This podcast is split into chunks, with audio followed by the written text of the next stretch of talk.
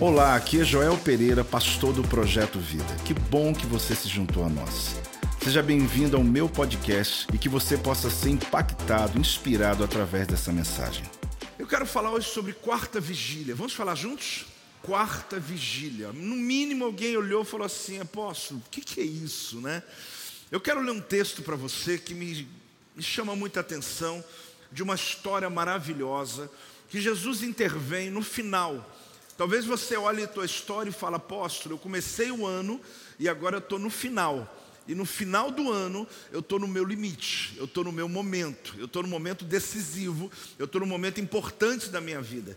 Eu quero te mostrar como esse texto aonde Jesus anda sobre as águas, intervém no vento contrário, é um texto profético. A gente está aqui nesses ambientes proféticos em dezembro, porque é dia 31 de dezembro. Quem vai estar no culto profético aqui, gente? Apóstolo, mas eu, eu faço o quê? Você faz depois, irmão? Você faz sua festa, mas antes nada, você vem para o culto. Dia 31, porque quem se adianta, governa. Então você vai receber decretos de Deus importantíssimos para a tua vida. Quarta vigília, Marcos capítulo 6, versículo 45 até o 52. Eu quero que você acompanhe comigo essa leitura, se é na sua Bíblia ou mesmo aqui no telão, mas acompanhe comigo. Logo a seguir, compeliu Jesus os seus discípulos a embarcar e passar adiante para o outro lado a Betsaida, enquanto ele despedia a multidão.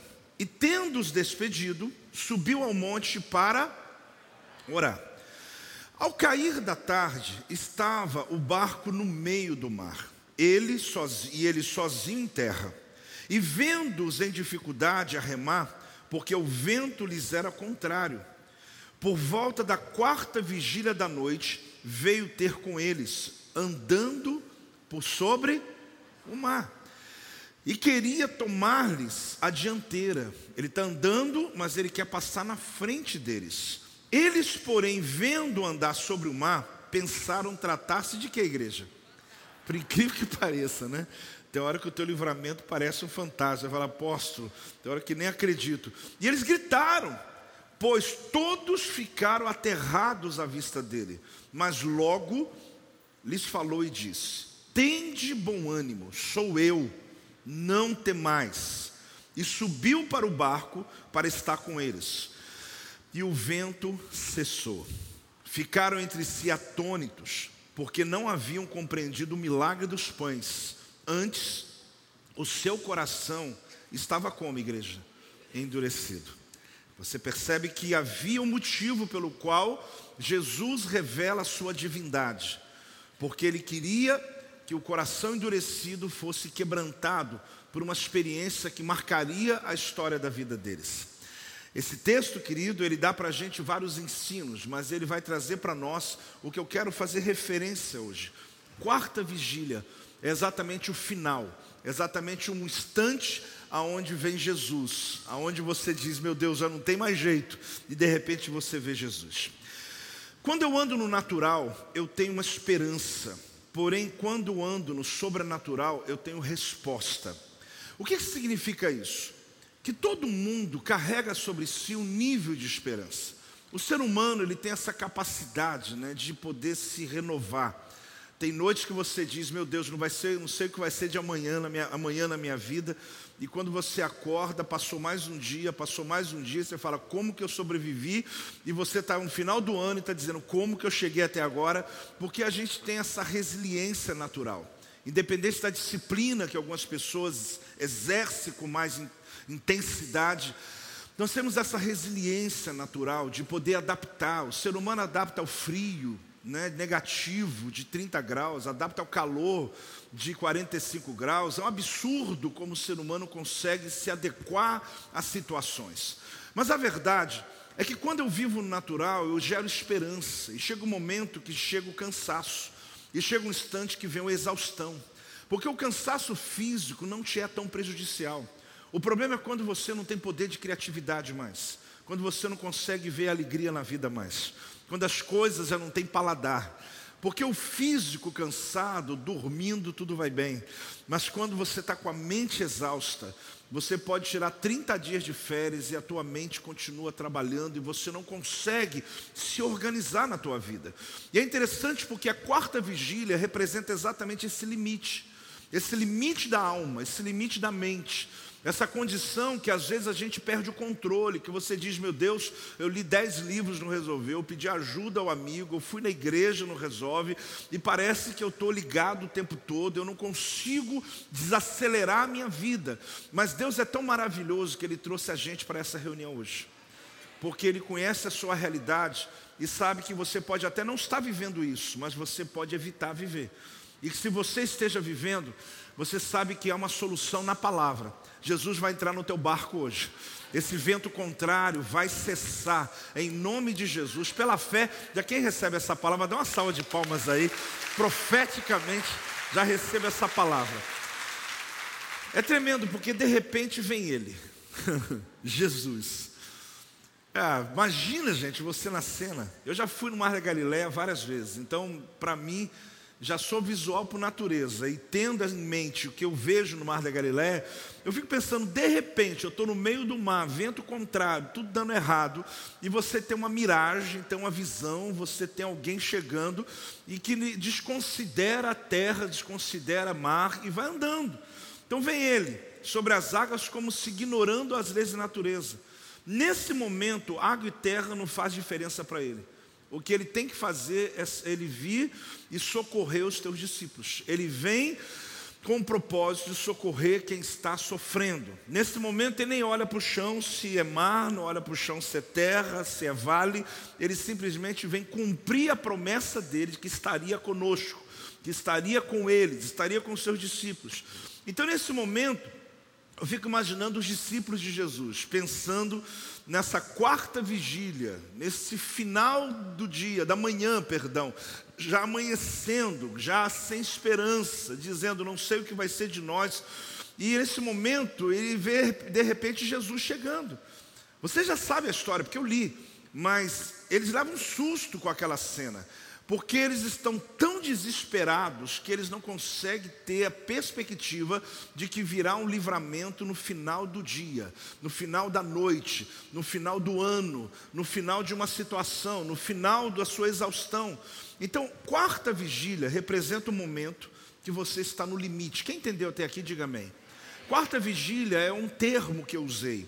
Eu fiz, eu fiz questão de colocá-lo, porque eu vou te mostrar o quanto ele representa o momento de exaustão de algumas pessoas. Não tem intenção nenhuma de sugerir qualquer problema, ou de sugerir uma exaustão para quem não tem, para ponto de você dizer, apóstolo, mas essa mensagem não é para mim, então que não seja, não tem problema, mas é para alguém a teu redor, é para alguém da tua casa. Mas acredite, essa mensagem representa o nosso momento no Brasil. Essa mensagem representa a igreja desse momento. Essa mensagem representa esse silêncio que as pessoas estão sofrendo sem, sem gritar mais.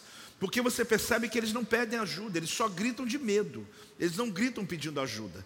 Porque até no nível de exaustão chega às vezes tão, tão, tão grande que as pessoas que antes gritavam dizendo me ajuda, me ajuda, elas às vezes nem pedem mais. Elas estão dentro de casa, às vezes trancados, às vezes no seu sofrimento, ou mesmo aparentemente aqui com a roupa bonita, colorida, mas a alma está obscura, o coração não está bem, as coisas não fluem bem, e a desesperança invadindo o teu coração. Mas eu acredito, querido, que tem um período ainda desse ano, tem um tempo, tem uma janela ainda nesse ano, aonde o Senhor vai visitar você. Eu acredito que é hoje, inclusive agora. Eu acredito que essa palavra, ela vem para tocar a sua vida. Porque sabe aquele desejo de vencer? Quem tem desejo de vencer? Eu vou perguntar de novo, você vai levantar a mão com coragem. Quem tem desejo de vencer? Pronto, eu também tenho. Isso aí é uma coisa fantástica. Porque esse desejo de vencer, ele mexe. O que eu te falei, às vezes você fala, não dá mais, mas dá. Não dá mais, mas dá. Acabou, deu de novo. Esse desejo de vencer, esse vento contrário, que resiste à tua travessia, é exatamente o que está acontecendo aqui. Jesus havia feito o milagre da multiplicação dos pães e peixes. Quando você for lá na Galileia, você vai estar no meio do mar e vai perceber que o local onde Jesus fez é uma montanha e lá em cima tem uma planície. Então, lá de cima, ele disse para os discípulos descer, entrar no barco e atravessar para Betsaida, fazer uma travessia no mar da Galileia. Então, ah, esse ambiente, né, ele, ele representa para nós um ambiente de muitos milagres. Só que Jesus acabara de fazer um milagre e ele agora traz os seus discípulos para uma experiência maior. Então, a quarta vigília, esse momento, é exatamente esse cansaço é quando a expectativa está sendo abalada, é quando as pessoas começam a te perguntar como que você está e a tua fé está frágil. Às vezes você até evita falar para não magoar ninguém, porque a tua fé ela está frágil. Essa mensagem, eu já falei, ela está carregada de uma profecia, mas ela tem um entendimento aqui. O que, que é a quarta vigília? A noite é dividida em quatro vigílias no padrão bíblico. Né? A gente não usa isso mais. A gente usa o relógio, a gente usa o nosso tempo. Você, de madrugada, alguém acorda e fala, são 4h23 da manhã, são 5h40, você tem um horário exato. Mas o tempo era dividido em quatro vigílias. E o dia também, ele era dividido a, a partir também das, dos, dos, dos ambientes de três em três horas. De 18 horas a 21 horas é chamada a primeira vigília. A Bíblia chama de cair da tarde, conhecido também como viração do dia. É a primeira vigília, 18 horas. No calendário lunar, o dia não começa às 6 da manhã, o dia começa às 6 horas da tarde. Por isso, quando você lê a Bíblia, você tem que lembrar que ela foi escrita no calendário lunar. Quando diz começou o dia, você pensa de manhã, e eles estão pensando de noite. E o dia começa no final do dia nosso, está começando um novo dia. Por isso que Deus vinha falar com Adão na viração do dia. Então você vai perceber que o texto fala assim: ao cair da tarde, Jesus vai orar. E os discípulos estão no meio do mar. Esse horário, querido, é logo depois das seis horas da tarde. A segunda vigília é de 21 horas a 24, ou seja, até meia-noite, de nove da noite até a meia-noite. A primeira vigília representa o início do ano. E depois você vai perceber nesse entendimento que eu trago a você hoje. A terceira vigília é de meia-noite a três horas da manhã. E por último, a quarta vigília. A quarta vigília é de três da manhã até seis horas da manhã. Então aqui a gente pode representar como o final do ano. É como se você começasse na tua primeira vigília e você vem seguindo e nós estamos exatamente no miolo da quarta vigília. Mas o texto é muito claro, ele está falando do dia. Ele está referindo que na quarta vigília vem Jesus andando sobre as águas. Então significa que esse acontecimento ele houve entre três da manhã e seis horas da manhã. Para te ser honesto, está mais próximo das seis horas do que três da manhã. Já está amanhecendo o dia e eles estão ainda meio escuro, claro. Eles estão exaustos. Por que exaustos? Você deve se lembrar, porque eles estão remando contra o vento, contra a tempestade. Eles estão sobrevivendo a uma tempestade. E nesse período de tentativa, se você prestar atenção, e eu vou te levar a entender isso daqui a pouco, o barco chegou no meio do mar na primeira hora do dia, no, na primeira vigília. Jesus chegou para socorrê-los na quarta vigília. Então o negócio ficou sério. O tempo passou. Foi muito tempo tentando remar sozinho. Foi muito tempo tentando resolver sozinho. Foi muito tempo tentando enfrentar sozinho. Mas Jesus chegou. Talvez você tenha feito exatamente isso. Você tem remado sozinho contra o vento. Você tem tentado, pedido ajuda, você tem orado, pedido a Deus, e chega um momento que a gente chega a duvidar, dizendo, mas Jesus não vai chegar. Demora tanto que quando chega, eles pensaram que era um fantasma. Eles esperaram tanto, tanto, tanto. Você diz, apóstolo, essa mensagem me encoraja ou me desanima? Porque você está dizendo que tem que esperar tanto, tanto, tanto, tanto. O que eu estou dizendo para você é que Jesus chega. O que eu quero dizer para você é que Ele não vai te abandonar. Eu quero dizer para você, quanto menos espera, Ele vem. Ele chega no meio da tua tempestade e Ele vem trazendo livramento sobre a tua vida. Você está num ambiente de fé, então pode celebrar, pode, pode dar uma glória a Deus aí, pode dar uma salva de palmas ao Senhor, em nome de Jesus. Então o que, que acontece aqui? O que, que esse texto pode nos ajudar? O que, que as células vão estudar essa semana? Né? Que bom, né? Que chega na célula, vocês se lembram depois, e isso faz crescer mais ainda a mensagem. As pessoas não sabem o que elas querem até que você diga o que Deus quer para a vida delas. Essa frase, ela é muito importante você pensar sobre ela. As pessoas não sabem o que elas querem Como apóstolo? Até que você diga o que Deus quer para a vida delas. Muitas pessoas se lançaram aqui, talvez no meio do processo tiveram dúvidas, mas alguém falou assim: fica firme. Talvez no meio do caminho alguém disse assim, mas poxa, exatamente essa semana deu tudo errado na minha vida, eu não vou batizar mais não. E alguém disse, não, você precisa batizar, porque mesmo em detrimento do seu sofrimento, você não pode parar, ou você não pode desistir do propósito que você fez com Deus. O que significa isso? Que as pessoas, elas não sabem o que elas querem. Natural isso, por quê? Porque elas estão vivendo. Até que elas sabem, até que elas descobrem o plano que Deus tem na vida delas, elas agora sim começam a viver esse plano. A Bíblia não promete, querido, uma vida de mar de rosas. Esse termo é, é antigo, né? Mas a Bíblia não promete isso. Essa Bíblia que eu leio, essa Bíblia que nós lemos, ela não promete isso. É claro que andar com Deus é muito, infinitamente, maravilhosamente melhor. Mas o que a Bíblia está dizendo é que o Senhor está com você. A Bíblia está dizendo é que mesmo na aflição, Ele vai estar com você na hora da tua aflição e vai te livrar da dor da aflição. Ele vai tirar o veneno daquela dor. Então, às vezes, a gente tem um, um certo entendimento, né? De que andar com Deus é não ter o problema. Andar com Deus é resistir e vencer o teu problema. Andar com Deus é confiar, é você poder descansar nele.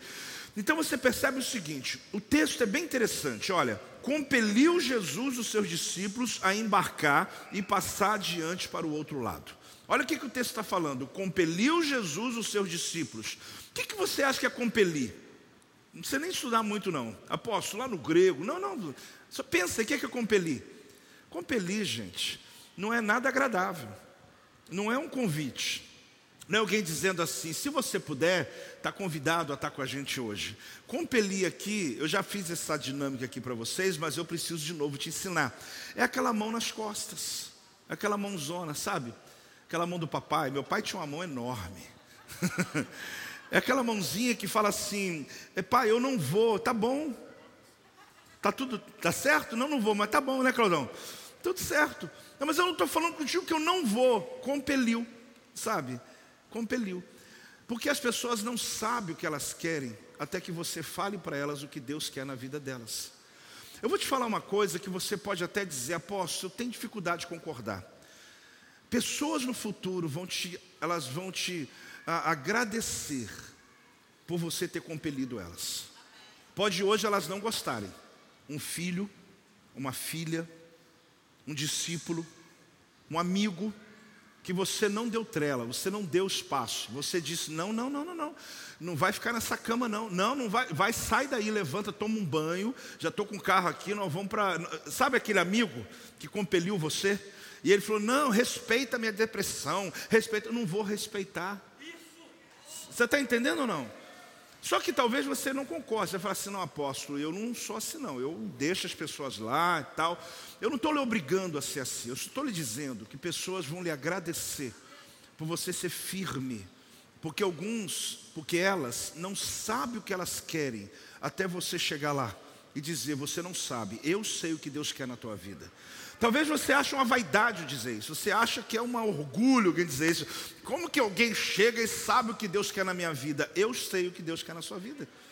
Ou pelo menos com toda certeza eu sei o que Ele não quer. E quando eu olho para as suas atitudes, eu vou dar uma dica, falar, isso aqui não é de Deus, isso aqui sai dessa cama, sai dessa situação, toma a decisão, decida seu casamento. Por quê? Porque a gente é guiado pela Bíblia, gente. É simples. É ler a palavra. É você entender na palavra o que ela diz a teu respeito. Não uma discussão. Não estamos sentando com os filhos para discutir com ele o que, que é o futuro, o que está dizendo a ideologia, o que está dizendo, não, eu estou dizendo o que, que a Bíblia diz. E tem um momento de compelir. E eu agradeço a Deus pelas pessoas que me compeliram. eu brinco aqui que a minha mãe ela tirava primeiro a, o, o cobertor, né? De manhã quando tem que acordar. Aí o bonito aqui falava, espera um pouquinho mais. Aí o travesseiro ia para o chão.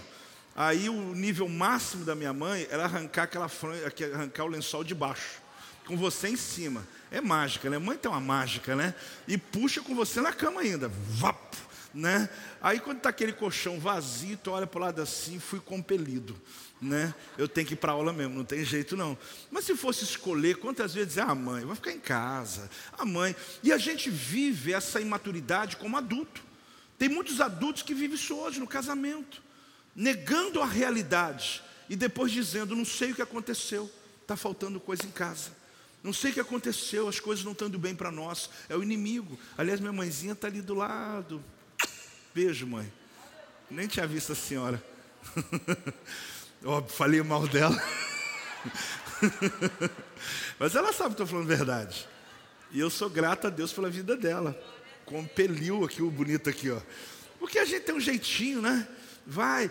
Aí tem aquela irresponsabilidade meio assumida. Às vezes um casal assume juntos a responsabilidade. Não tem hora para nada, vamos viver a vida.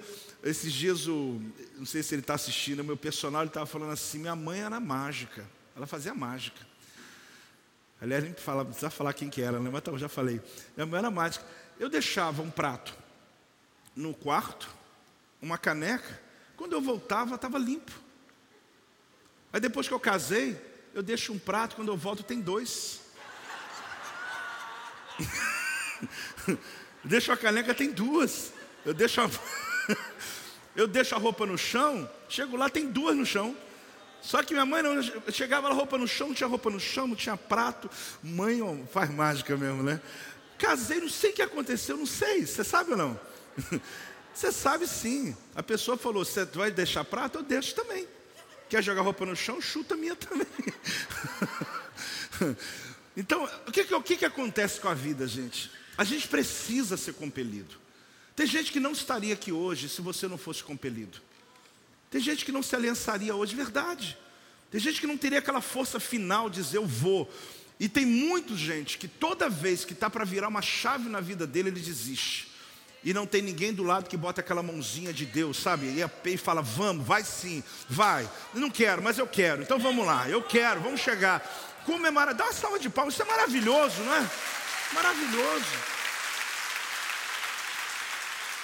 Então, assim, antes de eu continuar, se eu posso pedir algo a Deus, eu peço a Deus para que dê esse dom para vocês, esse batismo para você, para mim também, de compelir pessoas com amor, de, de, de ter coragem, de ter ousadia, então alguém ali, não, vem cá, vem cá, não, você não vai entrar nessa não. Sabe, de você ter essa graça de Deus, porque pode não te agradecer hoje, mas eu sou testemunha. No futuro vão te agradecer. Eles vão dizer, olha, ainda bem que você entrou na minha história. Então Jesus, ele estava dizendo o quê? Vamos para outra margem. O que Jesus estava dizendo? Só que o ambiente era muito confortável. Pós-milagre de multiplicação de pães e peixe. Imagina você na cena 5 mil pessoas, na verdade eram mais, né, gente? Porque contava só homens. 5 mil pessoas sendo alimentadas, porque Jesus dividiu o povo em grupos, multiplicou o pão, pediu para os próprios discípulos distribuir o pão. Então você vê que a fama deles é muito bom você ter resposta para os outros, né? Você falar, se avisa lá que não tem nada para comer, você fala, eu não, manda outro. Alguém fala assim, não, pega esse cesto cheio e vai distribuir o pão, me dá aqui que eu quero. Né? Porque a gente gosta da boa notícia. Então os discípulos estavam no auge, o povo tinha acabado de se alimentar, estava tudo muito lindo. E Jesus, sabe o que, que ele fez? Compeliu no meio da festa. Falou, desce, está vendo aquele mais escuro ali? Pega o barquinho e atravessa para Betsaida. Pô Jesus, não dá para ser amanhã? Não dá para esperar amanhecer? Vamos aproveitar aqui, olha a festa, o povo está feliz, é difícil o povo não estar tá murmurando. Só que o povo estava querendo fazer Jesus rei. E Jesus sabia que os discípulos não estavam prontos para negar isso ainda. Então ele empurrou os discípulos para o outro lado, porque ele sabia que eles não, iam, eles não iam suportar a tentação de fazer Jesus rei naquela hora. Porque o povo estava tão feliz com Jesus, que eles queriam naquela hora endeusá-lo antes do tempo. Eles queriam colocá-lo num, num, num, reinado antes do tempo. Então ele já pegou os doze dele e falou: vem cá, empurra eles para o outro lado, porque eu vou quebrar aqui esse processo, porque não era a hora ainda. Quem está entendendo? Não era a hora ainda. Então Jesus os compeliu, leva para o outro lado. Então a gente tem que aprender a motivar, compelir, empurrar, encorajar pessoas que vão agradecer muitas vezes você no teu futuro. Veja um exemplo aqui. Entrar o novo ano é inevitável, sim ou não? Espera aí, gente. Entrar o novo ano é inevitável, sim ou não? Sim, você querendo ou não, Você está com o relógio aí? Então aqui, ó. O que é o relógio? Cronos. Esse Cronos aqui, ele te perdoa? Nem mim, nem a mim. Eu estou falando aqui, ele está passando ali, ó. Não tem jeito, não perdoa ninguém. Você pode ter dinheiro, pode não ter dinheiro, você pode ser inteligente, mas não importa, não perdoa ninguém. Isso aqui vai bater todo dia, todo dia. Você não tem como parar esse cronos, não tem jeito. Então daqui a dias vai entrar de chegar dia 31. O como você vai entrar o dia 31, você pode definir duas horas antes, ou você pode definir agora. Você pode definir dias antes. O que, que eu vou comer, apóstolo? Pode ser, mas não, isso não é tão relevante. O relevante é como você vai estar é como você vai pisar o seu próximo ano, porque isso é exatamente o final de uma quarta vigília, é o término de um tempo, exatamente o chegar no final. Então, aqui, entrar o ano, eu posso seguir princípios que vão me dar um caminho de expectativa e resultados, ou travar minha vida ao passado e não atravessar. Como eu posso não atravessar? Atravessa o corpo, mas atravessa a carcaça, mas e a mente? Está no ano passado ainda. Tem gente que está em 1992. Tem gente aqui que está esse ano, mas ele está acordando, vivendo ainda no ano 2018, 2019. Está contando a pandemia, está falando que ele viveu. O assunto é o mesmo. Ele senta e fala: Meu Deus, aquele dia que deu a notícia, irmão, já vai fazer dois anos. Olha, eu não sei o que, que eu fazia. Gente, olha o que aconteceu já. Então a carcaça vai, mas a mente não vai porque está cheio de pendência, porque as coisas não foram bem resolvidas, elas não foram bem esclarecidas. Mas Deus está te compelindo dizendo: vamos para outra margem, vamos para outro lado. Você tem que passar com tudo, com família, com a tua cabeça, com teu, tudo que você está aí, passa com tudo, passa com você inteiro. Presente no presente, dia 31. Eu estou indo, aí atrás, não volto nunca mais. Tchau para você. Agora, eu te confesso que muita gente não atravessou até hoje. Ele está nesse ano ainda com pendências, dívidas emocionais, físicas, todos os níveis. Mas Deus lhe dá uma palavra hoje, que nem que seja na quarta vigília da noite, mas ele vai chegar e ele vai chegar parando esse vento contrário. Eu acredito que ainda nesse cronos, nesses dias, você tem a chance de mudar situações da tua vida pontualmente, de visitar as pessoas que você tem que visitar, de encorajar, de confrontar quem tem que confrontar. Tem alguém entendendo ou não está entendendo? De pagar aquela dívida que você falou, não sei se eu pago, paga sim, zera esse negócio, vende o um negócio, vende não sei o quê, mas faz a tua vida estar em Deus para você entrar no novo ano dizendo: Eu estou pronto. Eu estou pronto para a expansão. Eu estou pronto para ver o milagre de Deus sobre a minha casa, sobre a minha família, sobre a minha vida. Tem alguém aí, gente? Tem alguém aí? Glória a Deus, glória a Deus. A verdade é que eu posso te dar uma lista de coisas para você fazer. Aposto, faz isso agora. Se eu fizer, eu vou parar aqui. Mas sabe de uma coisa? Posso não querer ir onde Deus quer me levar. Posso. Posso não querer ir onde Deus quer me levar. Eu posso, eu posso dizer, não, eu não quero, não quero. Eu, eu, eu quero tomar as minhas decisões. Eu quero seguir o meu caminho. Eu quero seguir a minha orientação. Eu sigo a minha experiência. Eu vejo isso muito, gente, por anos da minha vida. E eu todas as vezes lamento muito. Porque eu digo sempre assim, Senhor, podia ser mais leve a vida dessa pessoa, mas ela vai entrar numa vida de círculos de novo. E vai, e vai. Porque eu acho que eu tenho a resposta para tudo? Não, porque eu leio a Bíblia. E claro, tenho experiência. Então eu vejo esse círculo acontecendo. E a gente esquece duas coisas básicas. Gênesis 8, 22, olha o que diz aqui, gente.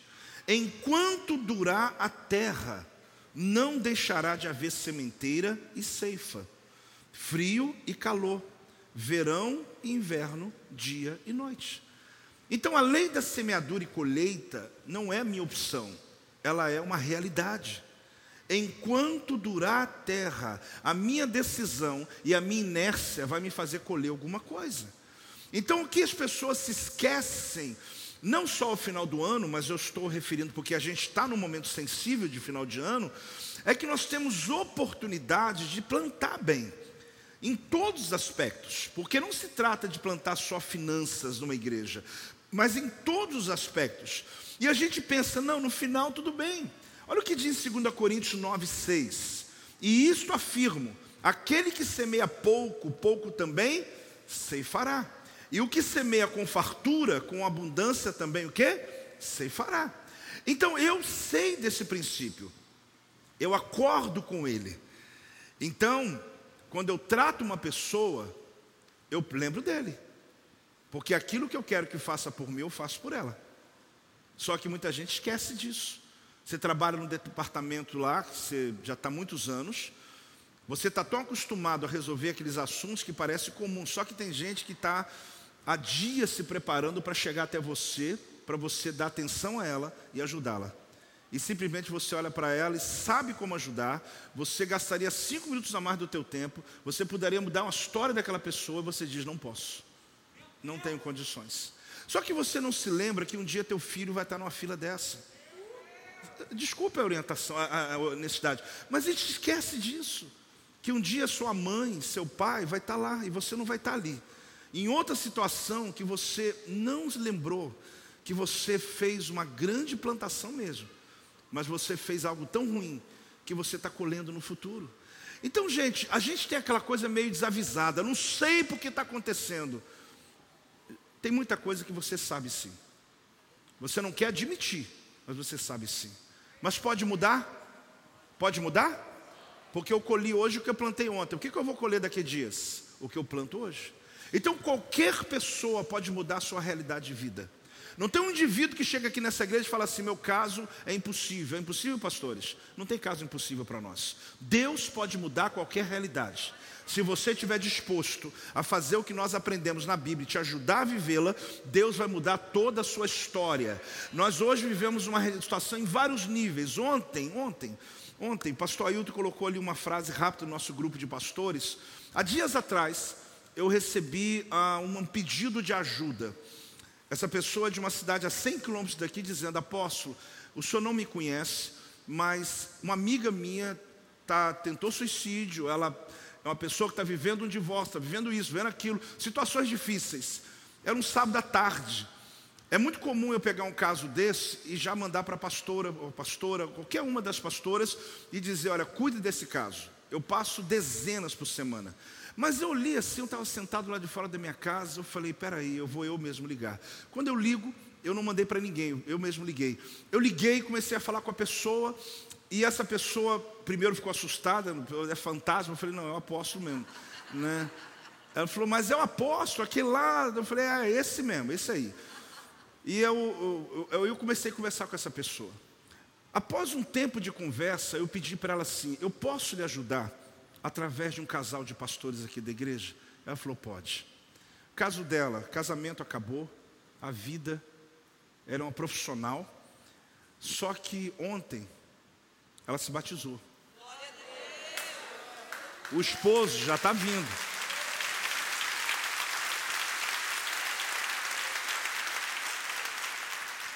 Pensa numa situação improvável. Eu não estou entrando em detalhe por respeito. Pode estar até aqui entre vocês, eu estou falando com respeito. Então não tenho que entrar em detalhe, mas pensa numa situação impossível. Ela mesmo falou, apóstolo, esse caso aqui já era. A gente só vai tratar aqui, mas Deus começou uma obra. Então, assim, não tem caos impossível se você decidir mudar a sua história. Só se você não quiser.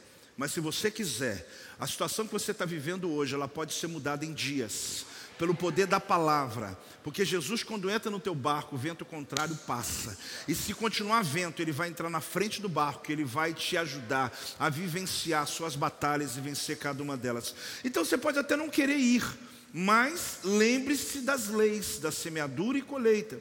É sempre um desafio passar para outra margem. Por quê? Porque tem surpresas no caminho. Ficar onde está, gente, sempre é mais fácil. Ficar na condição que estamos sempre é melhor. Ficar no pensamento que a gente tem é mais confortável, mas não é saudável. Porque eu já lhe disse e vou repetir: se tratasse só de você, estava lindo. Mas você tem seus filhos, você tem seus amigos, você tem pessoas, tem gente que está de pé porque você está de pé. Então, se for só você que ia sofrer, você sofre. Mas o problema é que uma decisão errada sua, você leva 10 com você. Quem está entendendo? Então a gente tem que pensar nisso, que nós somos hoje um modelo, uma carta viva, nós somos um testemunho de Deus na terra. Então a gente precisa estar de pé, Deus te faz de pé para sustentar quem está à tua volta. Tem dia que você está caidão, mas quando alguém fala como é que está, fala, está tudo bem, glória a Deus, aleluia, o Senhor é comigo. E você está mentindo? Não, você está falando porque você crê no que você está falando e você sabe que a casa cai. Então você é esteio, você está de pé, e quando você libera pela fé, Deus te põe de pé, Deus te abençoa. Então não se entregue. Então, por mais maravilhoso que tenha sido o milagre dos pães, presta atenção. Jesus separou, o que, que ele fez? Ele separou os doze da multidão, ainda no meio da festa do milagre dos pães. Por mais tremendo que o milagre tenha sido, Jesus separou eles. Agora, por quê? Por que, que Jesus separa os discípulos da equipe dele, leva eles para terem uma experiência não muito agradável, porque foi atravessar o mar e veio uma tempestade, enquanto o povo aqui está de barriga cheia dormindo, eles estão sofrendo aqui embaixo uma situação que poderia ter sido evitada. Como que o meu líder me manda para uma furada dessa? Me manda para uma condição dessa? Deixa eu dizer uma coisa para você. É, Prepare-se para as obras maiores. Vamos falar juntos? No discipulado dessa semana, se você tiver paciência, não só paciência, mas interesse, eu te encorajo a ver esse vídeo que eu ministrei para os pastores aqui, terça-feira de manhã. Mais liderança, menos esforço. São quase duas horas e meia de palavra. Quase duas horas e meia de palavra, mas eu te encorajo. Pegar ali uma pega, aquele maratonar, né? Pega lá. Por quê? Porque eu conversei sobre isso agora numa mensagem de final de ano com dezenas de pastores que vieram aqui, falando exatamente a eles o seguinte: que mais liderança, menos esforço, que foi o tema, e depois a minha equipe colocou esse tema: prepare sua equipe para fazer obras maiores que você. Então, esse foi o meu propósito. Prepare a sua equipe para fazer obras maiores do que você. Um amigo meu, pastor Eduardo Reis, está até fora, ele falou: Apóstolo, eu vi o vídeo. Isso aí não é só uma mensagem, isso aí é uma cultura que você está fazendo. Esse vídeo é um presente para o Brasil. Eu fiquei lisonjeado, até porque eu respeito o ministério dele, mas o que eu quero dizer para você não é nenhuma vaidade. Veja depois, porque ali você vai ver que tem um princípio que eu trabalho com ele. Quando Jesus ele diz que eu e você faríamos, faríamos obras maiores, e realmente nós fazemos, eu falo isso no vídeo, quais são as obras maiores do que apóstolo? Depois você vê lá nós realmente as fazemos. Agora, qual a grande diferença? É, Jesus, ele não trata a multidão do mesmo jeito que trata a sua equipe. E não trata a sua equipe do mesmo jeito que trata a sua multidão. Então, você precisa compreender que quando você quer ser multidão, isso não é nenhum de, é, desmerecimento para ninguém, porque importa é que todos serão salvos. Vamos estar no céu, glória a Deus, aleluia, amém, gente? Mas tem muita gente como eu que não quer ser multidão. Você quer fazer parte de um projeto mais ousado. Agora, você acha que o tratamento é o mesmo? Quem acha? Lógico que não. Porque a multidão, você, eu vou parafrasear aqui um texto do profeta Isaías, capítulo 55, versículo 10. Quem está acompanhando, dá um amém aí. Isaías fala assim: Porque assim como descem a chuva e a neve dos céus e para lá não tornam sem, primeiro, é, sem que primeiro reguem a terra e fecundem a façam brotar, aí no final, qual a frase? Para dar semente para quem? Semeador e pão para quem? Para quem come. Esse texto eu já citei algumas vezes aqui no altar e já te ensinei princípios sobre ele. Por que, que Isaías ele traz esse entendimento? Porque ele está dizendo que tem no mínimo dois tipos de gente. O faminto, que não adianta dar semente, porque ele vai comer a semente. Então, se ele está com muita fome, o que, que é melhor dar para ele? Pão, porque o pão vai saciar a fome dele e não vai desperdiçar semente. Agora ele está dizendo que quem semeia não é faminto. Pessoas que aprenderam a semear, que muita gente quando chega na hora da oferta fala assim: eu não dou porque eu não tenho. Eu já expliquei para você, você não tem porque não dá. Eu vou falar de novo que você não entendeu. Não, eu não dou oferta porque eu não tenho. Não, você não tem porque você não dá. Porque o dia que você der a primeira vez, não para mais de jorrar não para mais. E você vai aprender o princípio. Isso serve para qualquer faixa etária, qualquer pessoa, qualquer condição social. Então o que, que significa isso? Que o, o, o, propósito aqui é que se eu tenho uma pessoa com muita fome e eu der uma semente para ela, eu vou desperdiçar. Agora, se eu tenho uma pessoa saciada, eu não vou dar pão para ela, eu vou dar uma semente para ela. Eu vou dar várias sementes para ela, porque eu sei que ela não come, ela planta e vai comer do fruto que ela plantou. Ela tem tempo de espera, ela não tem ansiedade, ela não está trabalhando hoje dizendo, meu Deus, amanhã eu tenho que pagar, eu tenho que fazer. Não tem nenhum pecado se você está vivendo isso. Por favor, eu estou só te ensinando que você pode mudar isso na sua vida, quando você aprender a parar de comer o pão e começar a plantar sementes. Tem alguém ou não? Por quê? Porque a gente aprendeu a sobreviver, a gente aprendeu, se parar tudo hoje, amanhã eu não sei o que vai ser da minha vida. Querido, não pode ser assim. Deus quer te dar lastro, Deus quer te dar prosperidade. Ah, como eu receberia se eu tivesse aí. Deus quer te dar essa tranquilidade. Tem uma notícia muito ruim.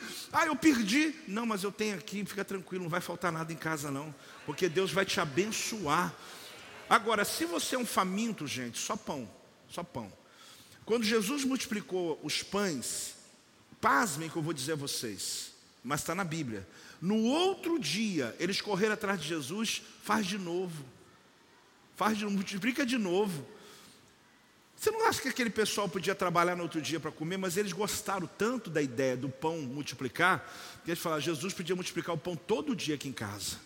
Tem gente que é assim, eu quero viver de milagre todo dia. Eu não. Eu vivo de princípios. Porque a adrenalina é muito grande, gente. Eu já vivi muitos milagres, mas eu gosto de milagres só aquilo que eu não sei fazer, aquilo que eu não tenho como fazer, aquilo que é impossível fazer, aquilo que a medicina não faz, aquilo que ninguém faz, aquilo que dinheiro não paga, aí eu parto para o milagre. Agora, aquilo que eu posso, eu vou viver o princípio, ser dizimista, ser fiel, e a bênção vai vir sobre a minha casa. Você está entendendo isso? Só que a gente vive nessa luta interna brigando com Deus, e na verdade quem perde a luta é quem perde? Você. Deus nunca perde. A gente perde por quê? Porque o princípio estabelecido, Deus não precisa todo dia mandar um anjo para poder fazer revisão. A terra, gente, plantou semente, ela nasce. Deus não precisa mandar um anjo falar assim, ó, tá vendo? Plantou lá. Eu preciso que aquela semente. Não, Deus já criou a terra com esse princípio. Então ela funciona naturalmente, não adianta. No mundo espiritual também é natural. Você trabalha, você planta e você colhe.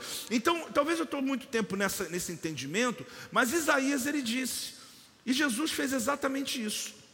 Para a multidão, ele deu pão. Agora, para os discípulos, ele deu semente. Para a multidão, ele multiplicou o pão, supriu o momento, já que queriam no outro dia de novo pão. Agora pergunta uma coisa: pergunta se os discípulos no outro dia queriam a tempestade de novo.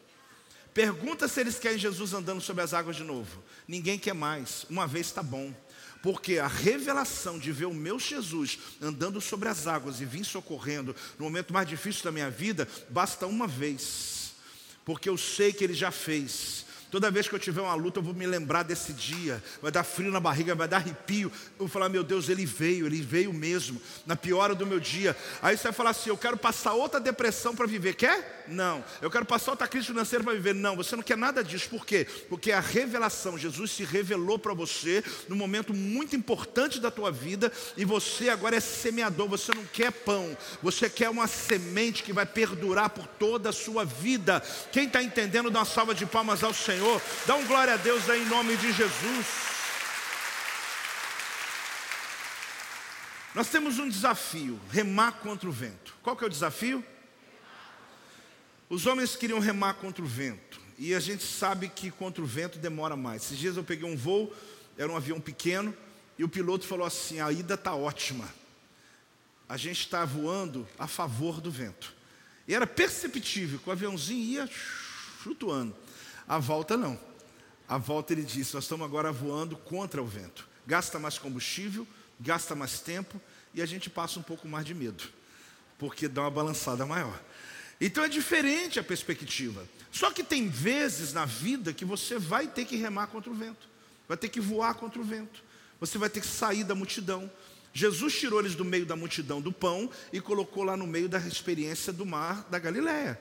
Talvez você preferia ficar lá em cima com a multidão. Tem gente que prefere estar com os discípulos no meio da tempestade. Apóstolo, eu queria estar no barco, eu queria ver Jesus andando, eu quero é ver tudo acontecendo. Eu não quero só pão, eu quero uma semente que possa, eu quero uma experiência na minha vida. Amém. Isso é tremendo. Isso é tremendo, porque você entende que as suas decisões te tiram da multidão. E às vezes as pessoas não lhe entendem por isso. Que as suas decisões te afastam da multidão. Às vezes a tua família não entende por isso. Não é vaidade. Quem está me entendendo, gente? Não é nenhuma vaidade, não é porque você se acha o tal, estar tá, achando que é o tal, porque agora só quer sozinho, viaja sozinho, quer fazer as coisas dele, construir uma casa longe, saiu do nosso terreno, aqui já tem dez casas e construir uma casa lá para ele. Não é nada de vaidade, é que você foi arrancado do meio, do comum, e Deus te levou para um ambiente extraordinário. Mas o tratamento não é o mesmo. Entenda uma coisa: você vai ter um pouquinho mais de vento, contrário. Você vai ter um pouco mais de luta. Quem está entendendo? Porque você saiu daquele ambiente confortável e você disse: Não, eu quero vencer na vida. Agora saiba de uma coisa: quando Jesus entra no barco, você diz: Meu Deus, ainda bem que eu vim para esse lugar, ainda bem que eu tomei a decisão da minha vida, ainda bem que eu decidi sair desse ambiente de murmuração, um ambiente onde todo mundo fala a mesma coisa, todo mundo está dizendo que vai dar errado, todo mundo quer botar a culpa não sei aonde no governo, no governo passado, no governo antigo, tem gente botando até culpa no governo que vai entrar ainda, nem entrou, já está colocando. Amado, para com essa história, quem faz a diferença é você, quem toma a decisão é você, você muda as suas realidades realidades. Então você compreende o seguinte: que ali havia uma batalha da noite. Fala comigo, batalha da noite. O que é uma batalha da noite? Sabe aquele dia que você não dormiu? Você tentou, mas não deu. Quarta vigília, que horas? Três da manhã e seis. Aposto, essa aí mesmo. E pior que quando chega a hora de levantar, eu estou tão cansado que parece que eu trabalhei a noite toda. Aí que eu vou ter que trabalhar. Eu tenho que me arrumar para trabalhar. Além do sono, a minha mente tá, não para de trabalhar, eu vou produzir menos, eu estou exausto, eu não consigo romper, e a grande verdade é essa. Muita, muita gente aqui está na quarta vigília, porque você tem todo o seu jeito, mas não é que você quer, não, é que a mente não para, e você está ali pedindo a Deus, só que foi exatamente o que aconteceu. Essa exaustão, de repente, chega Jesus. Quem se lembra de Jacó? Quem mesmo? Você sabe que Jacó lutou com um anjo, né? E a Bíblia vai mostrar que isso aconteceu a noite toda. E quando chegou lá pela quarta vigília, lá pela manhã, lá depois deles estarem já cansados, Jacó disse: Eu não vou largar você enquanto não me abençoar. E o anjo viu que o negócio era sério, feriu a coxa dele e ele ficou com dores absurdas, mas ele continuou segurando e o anjo falou com ele: Olha, você realmente é um príncipe, porque você lutou com Deus e Deus resolveu te abençoar. Porque na, lá na manhã já estava já no limite. Então, querido, você pode ter uma noite acordada lutando com a sua ansiedade, ou você pode ter uma noite acordada lutando em oração, buscando o teu Deus e pode acreditar, nem vai ficar a noite toda, você vai dormir no meio da oração. E que você vai acordar animadíssimo, dizendo: Deus me visitou essa madrugada. Ou você fica lutando com a tua ansiedade, lutando com sua mente, lutando com a depressão, lutando com seus achômetros, lutando com seus pensamentos, ou você luta com a palavra. É uma escolha que você vai fazer. É a batalha da noite. Agora, qual batalha que você vai ter é sua decisão. Eu só lhe garanto uma coisa: ficar pensando a noite toda não vai te resolver nada. Ficar tentando adivinhar não vai resolver nada. Mas se você for na palavra e diz: Em paz me deito, logo pego no sono e começa a orar, dizendo: Senhor, amanhã é um dia de luta, mas eu sei que o Senhor está comigo. Aí pega o Salmo 91 e diz: Aquele que habita no esconderijo do Altíssimo, descansa à sombra do Onipotente, dirá o Senhor: Ele é o meu escudo, meu baluarte baluarte, é o meu Deus em quem refugio. Aí vai lá embaixo, cai a mil ao meu lado, dez mil à minha direita, eu não serei atingido. Pode viver o terror noturno, a seta que voa de dia, pode vir o diabo, pode vir o que for, nada vai me atingir. Oh, glória a Deus, aleluia! Você não vai nem conseguir terminar. tu vai dormir dos sete demônios do Salmo 91, tem duas castas que trabalham de noite, chamado terror noturno e peste que se propaga nas trevas. Conhecido também como terror da noite e peste que anda nas trevas. O negócio anda, até arrepio, né? Ele anda nas trevas. São sete demônios no Salmo 91. Dois deles trabalham na madrugada. Dois deles. Terror noturno e a peste que anda na madrugada. Agora, apóstolo, já estou com medo aqui, apóstolo. Eu moro sozinho. Você fala esses negócios aí, né, a mente da gente já fica trabalhando. Irmão, não temerás o terror noturno, nem a peste que propaga nas trevas, porque Deus te colocou no esconderijo dele. Esse lugar, nenhum demônio pode chegar, pode tocar a tua vida, pode chegar até você. Eles intentam contra você dia tarde e noite. Lá no Salmo 91 está todos eles divididos no tempo. Tem a seta do dia, tem o terror da noite, eles são tudo organizado, mas tu dorme, nem viu eles passarem, porque eles não encontram o coração aberto, porque você confia no Senhor, a tua vida está no Senhor, e o Senhor lhe dará vitória sobre todas as coisas, em nome de Jesus. Glória a Deus.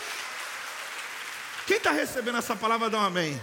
Nós vamos orar, mas aprenda uma coisa: o medo afasta o discernimento. Vamos falar juntos? Você sabe que no texto tem uma frase que os teólogos ficam assim. Sabe qual frase que é? Queria tomar-lhes a dianteira. Jesus está andando nas águas. Desculpe o termo, mas é como se ele estivesse dando seta para passar o barco e pegar a frente. Está no texto. Ele queria pegar a dianteira. Aí você lembra de quando Moisés vê o Deus Todo-Poderoso da fenda da rocha, você vai ver que isso é tremendo, porque é a posição de Deus na nossa vida que diz exatamente esse ambiente, né, onde Jesus está. Farei passar toda a minha bondade diante de ti. Elias diz assim a palavra: Eis que passava o Senhor à frente. Então você vai ver que a posição de Deus é aqui, ó, adiante de você. Aí Jesus está andando sobre as águas. Cinco quilômetros que ele estava vindo andando, porque tem um outro texto que fala sobre o espaço. Ele está andando. Quando ele está chegando, ele está indo para chegar e entrar na frente do barco. Só que deu ruim, porque eles não o reconheceram. Pensaram que é um fantasma. Aí o texto fala que logo Jesus se apresentou. Porque senão esse pessoal ia morrer. Porque se eles tivessem tido discernimento, eles iam esperar Jesus passar e convidar Jesus para entrar no barco. Mas como Jesus percebeu o medo deles, a falta de discernimento deles, o pavor que eles estavam, a Bíblia diz que eles começaram a gritar. Você imagina aqueles homens grandão daqueles gritando dentro do barco, mas com medo de fantasma. Você sabe como é que é isso, né? É um grito que você não tem controle. Você fala, para, e não, não, é, é um negócio lá de dentro. São 12 homens gritando. gritando, desesperado. A Jesus, sabe o que o texto fala? Logo Jesus. Sabe o que é logo Jesus? Não, não, não, não, calma, calma, calma, calma. Sabe o que ele fala? Tem de bom ânimo, sou eu. Está lá. Fique calma, calma, calma, calma, calma. Só que Jesus, ele não tinha essa intenção. Ele queria passar para frente do barco. Porque se o vento está vindo contrário, o lugar dele é na frente. Porque ele não precisa nem parar o vento, ele só precisa se posicionar na frente do vento. Você está entendendo isso? Mas por causa do medo, o discernimento foi embora. Querido, cuidado, porque o discernimento tem hora que está indo embora. Você está perdendo o discernimento, você está confundindo, você está mandando embora quem te ama, está mandando ficar quem te odeia, você não está entendendo as coisas. As coisas estão meio perdidas, porque o medo está te fazendo tomar. Tem alguém aí entendendo o que eu estou falando ou não? Está te fazendo tomar decisões erradas. E você tem hora que você fica preocupado você, ah, e toma decisões precipitadas. Ah, posso, mas a notícia veio, bateu no peito, não sabia o que fazer, então descansa. Tira um shabat primeiro. Quando você tiver uma notícia muito ruim, que é um conselho meu para você? Dá uma sumidazinha. Pega um dinheirinho que sobrou ainda, vai para um canto, vai orar, vai buscar o Senhor. Não faz, não sai tomando decisões, não sai fazendo. Não, que eu tenho que amanhã já fazer. Você tem mesmo. Sabe que você não pode parar nem sete dias? Ouvir Deus. Porque o medo tira o discernimento. Mas quando você resolve sobre o problema do medo, você começa a ver melhor. Aí você fala: Meu Deus, não é fantasma, não. É Jesus que está vindo me orientar. É Jesus. E a Bíblia está dizendo que ele está indo pegar a dianteira. Ele já está dando seta para chegar para frente. Porque Jesus na frente do barco é melhor do que dentro, querido. Pode vir a tempestade, e ele diz: pode bater agora, porque não é mais com eles agora, agora é comigo. Essa briga agora não é mais com ele, é comigo. Essa luta não é mais com você. Deus está dizendo: agora vem comigo aqui, porque eu estou na frente do teu barco, eu estou na frente da sua batalha. Ah, pode celebrar mais alto, pode dar um glória a Deus mais alto, pode dar um aleluia em nome de Jesus. Aleluia, glória a Deus. Se ponha de pé nesse momento. Se ponha de pé nesse momento. Que, que palavra é essa? Que entendimento é esse? Quarta vigília. Qual que é o tema? O que, que ela representa? Pode ser o final do teu ano, pode ser o final de uma noite, o amanhecer daquele dia que você passou acordado, pode ser necessariamente que você dormiu, mas na tua alma você está no limite de exaustão. Mas por conta de que você tem tanta responsabilidade, você tem que se manter fiel, firme. Mas você está cansado. E o Espírito Santo falou comigo assim: fala com eles que hoje eu renovo eles. Fala com eles que hoje eu trago um renovo sobre eles. Porque Deus conhece o nosso íntimo, gente. Isso é maravilhoso. Ah, como eu me sinto, como me sinto seguro com isso. Que eu posso até falar uma coisa para Deus e ele fala assim: meu filho, está brincando comigo? Eu te conheço. A gente pode enganar pessoas, mas você não engana o Espírito Santo. Então nada como melhor você abrir o seu coração honestamente, tirar as capas, os orgulhos. Ah, eu sei, às vezes não. Às vezes a gente não sabe. Às vezes a gente não sabe, gente. Às vezes a gente precisa de ajuda. A gente precisa de um conselho. Precisa de alguém. Então eu estou muito animado com esse final de ano. Porque eu sei que irão muitos testemunhos nesse altar. Dia 31 para nós vai ser aquelas últimas horas que a gente vai estar tá aqui com o coração batendo forte, dizendo: Deus, estou dando tchau, não tem nada ficando para trás. Mas siga o meu conselho. Pega esses dias. Porque romper, querido, sabe o que é? É se adiantar. Romper é tomar as rédeas. Sabe o que é romper? Deixa eu te dar um exemplo. Jacó tinha um problema com Esaú. Lembra disso? 21 anos sem resolver. O dia que rompeu, ele não esperou o irmão dele mais achá-lo. Ele foi atrás do irmão. Porque ele estava fugindo de um irmão que quando encontrasse ia matá-lo. Só que o dia que a mente dele virou, ele falou: Não, eu não vou esperar ninguém bater na minha porta, eu vou bater na porta da pessoa. Eu não vou esperar alguém vir me acusar, eu vou até ela. Eu não vou esperar vir um problema, eu vou até ele. Isso é romper, é você tomar a direção da tua vida. É você não ficar em pânico pensando qualquer hora, qualquer, não tem qualquer hora para quem rompeu. Se tem qualquer coisa mal resolvida, você diz, irmão, vem cá. Eu não sei, mas tem uma coisa que a gente precisa aqui orar junto. Eu quero. Por quê? Porque Deus te dá no romper da aurora, que é uma promessa da Bíblia, romper da aurora é a quarta vigília, é o amanhecer. Foi o momento aonde o mar vermelho abriu, só que ele fechou no romper da aurora.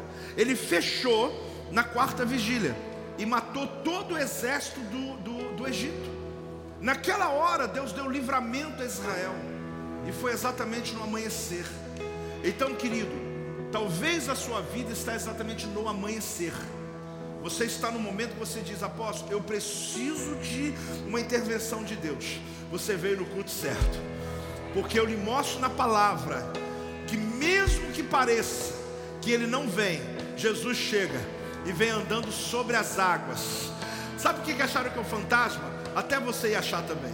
Porque você vê um ser humano, ah, mas ele era Jesus, mas humano, andando sem afundar, você vai pensar, isso aqui não estou vendo, deve ser uma miragem, deve ser um fantasma, deve ser um, um demônio, deve ser alguma coisa. E Jesus dando seta para ir para a dianteira. Só que o medo tirou o discernimento e quase eles perdem a bênção. Mas Jesus falou: não, não, não, calma, calma, calma, calma, calma. Subiu no barco. Esse texto é bonito porque não é aquele que Jesus deu ordem ao vento, ordem ao mar. Diz que quando ele subiu no barco, o vento acabou. Ele não deu ordem a nada, ele só entrou, ele só entra. Ele tem que dar ordem a nada, ele só entra na sua vida. Quando ele entrou na sua vida, ah, mas eu vou chegar em casa, eu vou chamar um pastor para orar aqui. Não, quando você chega em casa cheio de Deus, então entrou em casa, ele entrou com você, as coisas começam a se movimentar, as coisas começam a se mover, é a presença. Oh! Oh! Eu amo essa presença.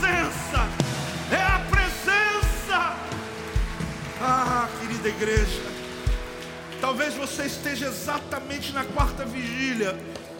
Se é o teu caso, querido. Se você quiser ficar aí, se você quiser vir para o altar, você venha. Mas se você está exatamente nessa exaustão, nessa condição, dizendo, Deus, eu preciso. Ah, eu quero orar por você agora. Orar pelo teu milagre. Pai, em nome de Jesus aqueles que estão aqui no altar, aqueles que estão nas suas cadeiras, aqueles que estão na sua casa. Eu clamo em nome de Jesus por tua misericórdia. Ó Deus, porque eles estão sinalizando aqui como aqueles discípulos no barco. Eles estão dizendo: Olha, eu estou no meu limite do amanhecer. Eu estou no meu limite da, da minha exaustão. Eu estou no meu limite da minha condição. Eu preciso de um milagre. Eu preciso de uma ação do céu. Espírito Santo de Deus. Espírito Santo de Deus. Eu lhe clamo nessa manhã. Tem pessoas que estão em casa agora que estão de joelhos no quarto, joelhos na sala. Alguns que estão de pé agora em casa, porque essa palavra chegou onde eles estão agora.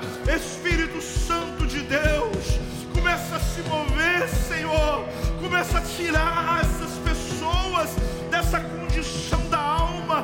Abra os olhos para que eles possam enxergar o livramento.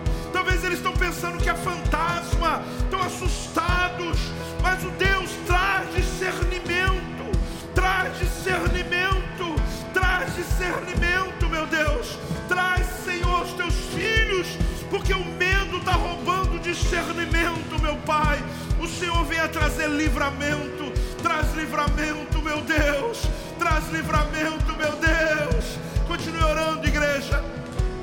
Continue orando, igreja. Você que está no altar, fala com Deus você quer gritar, grita. Se você quer clamar, clame. Se você quer orar em voz alta, ore. Mas essa manhã Deus disse para mim: Eu vou entrar no barco. Ah, eu vou entrar